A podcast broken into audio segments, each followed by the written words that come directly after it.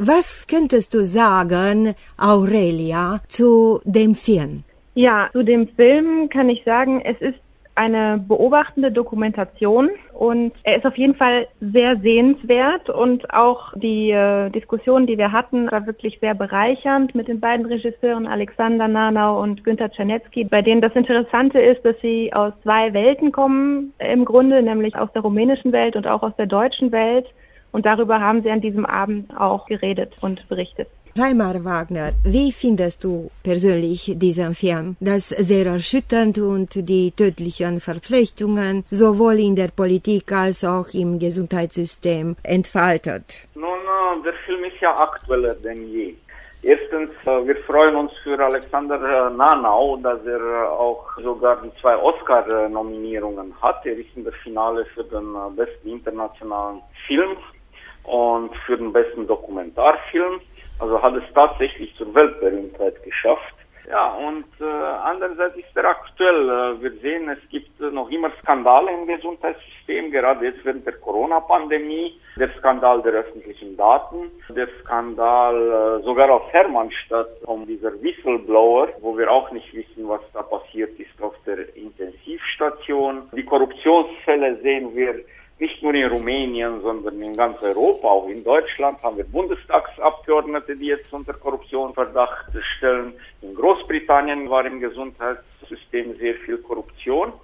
Und wer selber auch Alexander Nanauer uns am Samstag gesagt hat, der Film hat nicht eine rumänische Dimension, sondern eine internationale Dimension. Er spricht über investigativen Journalismus und was er äh, bewegen kann.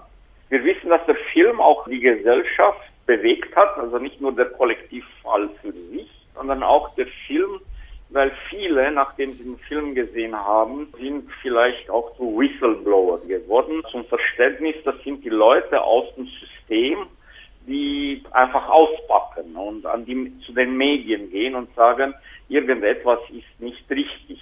Ihr könnt euch vielleicht noch erinnern, damals, es erscheint auch im Film, an diese Fotos, mit den offenen Wunden und mit den Würmern, die damals eine Ärztin fotografiert hat und veröffentlicht hat. Ja. Also über diese Helden ja. spricht auch der Film, nicht über diese Helden, die Rumänien verändern. Und es braucht auch solche Filme, die dann äh, tatsächlich Leute motivieren und bewegen, die Gesellschaft und Rumänien zu verändern.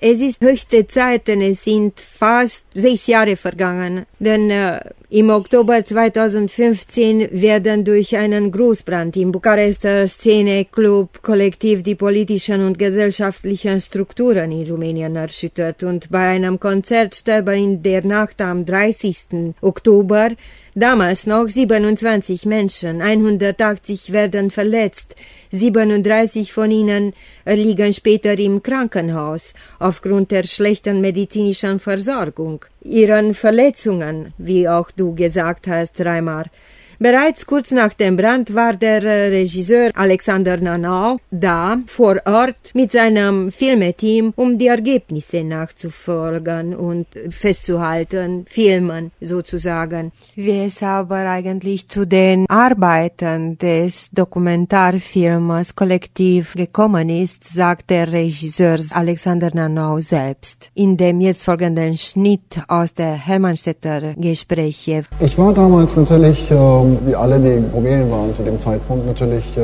geschockt über das, was passiert ist und war auf der Straße, als wirklich so diese großen Demonstrationen losgingen, drei Tage nach dem Ereignis, unter dem Motto Korruption tötet. Und zur gleichen Zeit passierte ja das, was wir alle gesehen haben, eine programmatische Manipulation seitens der Politiker und des Gesundheitssystems, die gesagt haben, dass das rumänische Gesundheitssystem diese Brandopfer behandeln kann, dass das rumänische Gesundheitssystem auf höchstem europäischen Standard ist und dass diese Leute selbst in Deutschland nicht besser behandelt werden könnten. Dass das eine Lüge war, war natürlich ganz klar. Dass es ein Verbrechen war, war noch klarer, als ich erfahren habe, dass viele Eltern ihre Kinder sozusagen hätten rausfliegen können aus Rumänien und aufgehalten wurden von Managern aus den Spitälern und auch vom Gesundheitsminister und den Ärzten, die, die diese Leute behandelt haben. Und da wollte ich sozusagen, es war diese Mischung, weil einerseits habe ich schon immer in Rumänien auf einen Moment gewartet, wie er 68 in Westen stattgefunden hat. Und das habe ich auch gedacht, oh, das ist der Moment jetzt irgendwie in Osteuropa, weil es überall losging, aber vor allem in Rumänien dachte ich, das ist der Moment, in dem eine junge Generation endlich auf die Straße geht und die Politikergeneration ihre Eltern sozusagen loswerden will. Nicht, weil ihre Eltern haben diese Leute toleriert, ihre Eltern haben eine Gesellschaft mit aufgebaut, die auf Korruption basiert. Und dazu kam natürlich diese Manipulation und ich wollte irgendwie einen Film machen, um zu verstehen, wie korrupte Macht im Verhältnis zu den Bürgern funktioniert. Und zu dem Zeitpunkt hat sozusagen, glaube ich, die gesamte Presse versagt. Die haben wirklich nur propagiert, was die Politiker und Leute aus dem Gesundheitswesen gesagt haben. Aber es gab ein Team bei der Gazzetta Sport um den Katalin Tolantan herum, die angefangen haben, erstmal die Feuerwehr unter die Lupe zu nehmen, die gelogen hat, dass sie nicht mal wusste, wo dieser Club ist, obwohl sie ihn sogar autorisiert hatte. Und dann haben sie herausgefunden, es gab eine Brandverletztenklinik in Bukarest, die hätte funktionieren müssen. Sie war gerade aufgemacht worden, glaube ich, einen Monat oder zwei davor. Und sie haben herausgefunden, dass diese Klinik nicht, so wie gesagt wurde, die Verletzten operiert, sondern dass sie eigentlich zugeschlossen war mit einem Schloss und dass sie nicht funktionierte. Da sind wir auf die Idee gekommen, dass wenn wir einen observationalen Dokumentarfilm machen wollen über die Gesellschaft, würde wahrscheinlich der beste Weg sein, über investigative Journalisten daran zu gehen. Und so hat es ja, so hat's angefangen. Alexander Nanau, Regisseur des Dokumentarfilmes Kollektiv über wie seine Arbeit begonnen hat. Ein Schnitt aus den Hermannstädter Gesprächen vom Samstag. Was glaubt ihr, wenn man so einen Horrorfilm sieht? Denn eigentlich ist diese Realität, die damals geschehen ist, ein Horrorfilm. Was glaubt ihr, macht das, dass die Leute sich erwecken und dann ehrlich jetzt sprechen und endlich irgendwie diese korrupte Leute entweder in der Politik oder im Gesundheitssystem so in Debatte ziehen und sie entdecken? Ja, also ich denke, dieser Dokumentarfilm kann schon was verändern. Also ich denke, es sind immer viele kleine Dinge, die zu Veränderungen führen. Und Alexander Nanau auch gesagt hat, im Nachgang zu dem Film hat sich im Journalismus viel verändert. Es gab auch, wie auch Reimer eben gesagt hat, viele Whistleblower, die im Nachhinein ausgepackt haben, eben als Reaktion auf diesen Film. Das heißt, solche Initiativen machen dann auch anderen Menschen Mut, eben etwas verändern zu wollen. Und was der Regisseur, also Alexander Nanau auch erzählt hat, ist, dass er kurz vor Beginn der Pandemie hatte er den Film vorgestellt in einer Woche, wo er durch Rumänien getourt ist und dass es hauptsächlich junge Leute waren, also Leute im Alter von 16 bis 30 Jahren, die den Film sich angeschaut haben und eben dazu Fragen hatten. Ja, ich glaube, die Masse dieser Menschen steigt. Solche Filme bringen den Leuten dann auch vieles zu Bewusstsein wo sie vielleicht unbewusst bis jetzt mitgemacht haben, weil sie es so gewohnt waren. Wir wissen ja vom kleinen Geschenk beim Arzt, äh, Assistentinnen und äh, wie man schön auf Rumänisch sagt, nicht um das System zu ölen, zu schmieren, dass es läuft. Von diesen Sachen bis zu der großen Korruption, äh, die dort äh, passiert. Ich glaube, äh, was auch Aurelia gesagt hat, die Masse, diese junge Generation, die kommt, nimmt es nicht mehr mit sich hin. Sie will das nicht mehr über sich ergehen lassen. Es ist immer der öffentliche Druck, der Systeme ändert. Denn es ist ein Traum zu glauben, dass sich Systeme selbst reinigen. Das werden sie nie tun. Da muss richtig großer öffentlicher Druck passieren, dass da Politik sich auch einmischt, Entscheidungsfaktoren, dass Sachen passieren. Wie hat euch persönlich äh, dieser Dokumentarfilm Kollektiv von Alexander Nanau beeindruckt? Aurelia? Also für mich war es ein sehr interessanter Film, eine sehr interessante äh, Erfahrung. Er ist natürlich äh, an manchen Stellen, dadurch, dass es ein Dokumentarfilm ist und dass man dort die Realität gezeigt bekommt, auch sehr hart. Also es gibt einige Szenen, die einem sehr nahe gehen. Aber durch seine Machart ist er selbsterzählend und das fand ich persönlich sehr äh, faszinierend. Also das kam eben an, äh, in der Diskussion am Samstag auch vor. Es gibt keine Erklärungen, es gibt keine Off-Stimme, es gibt keine Einspieler im Bild. Das heißt, der Zuschauer setzt eigentlich alles selbst zusammen. Und das, was man im ersten Moment nicht versteht, weil man vielleicht nicht dabei war, das kann man dann ein bisschen recherchieren und für sich selbst entdecken. Also für mich war die Art, wie der Film gemacht war, auch faszinierend.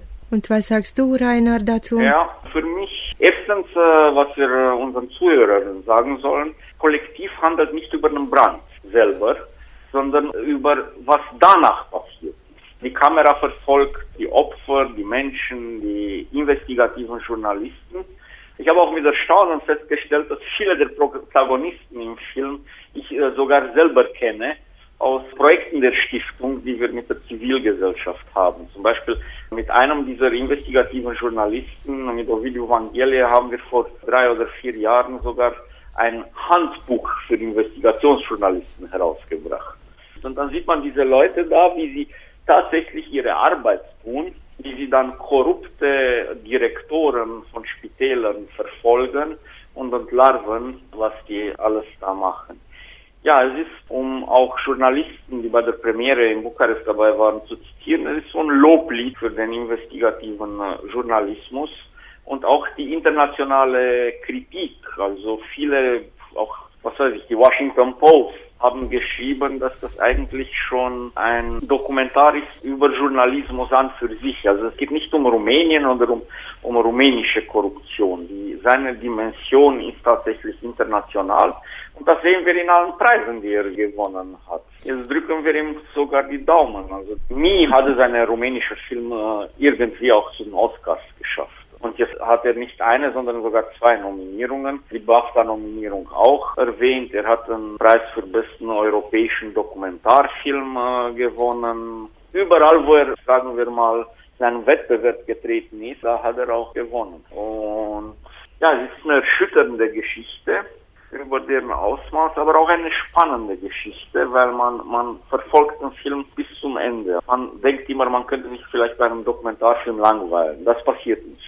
Das ist Nicht wahr. bei diesem Film. Ich möchte einfach vielleicht die Zuhörer neugierig machen für die Leute, die den Film noch nicht gesehen haben. Der kann wahrscheinlich auf HBO Go oder auf Digi-Kanälen äh, gesehen werden in Rumänien. In Deutschland zum Beispiel über die Mediathek des Mitteldeutschen Rundfunks. Denn auch der Mitteldeutsche Rundfunk hat ihn unterstützt. Drei Jahre lang hat er an diesem Film äh, gearbeitet.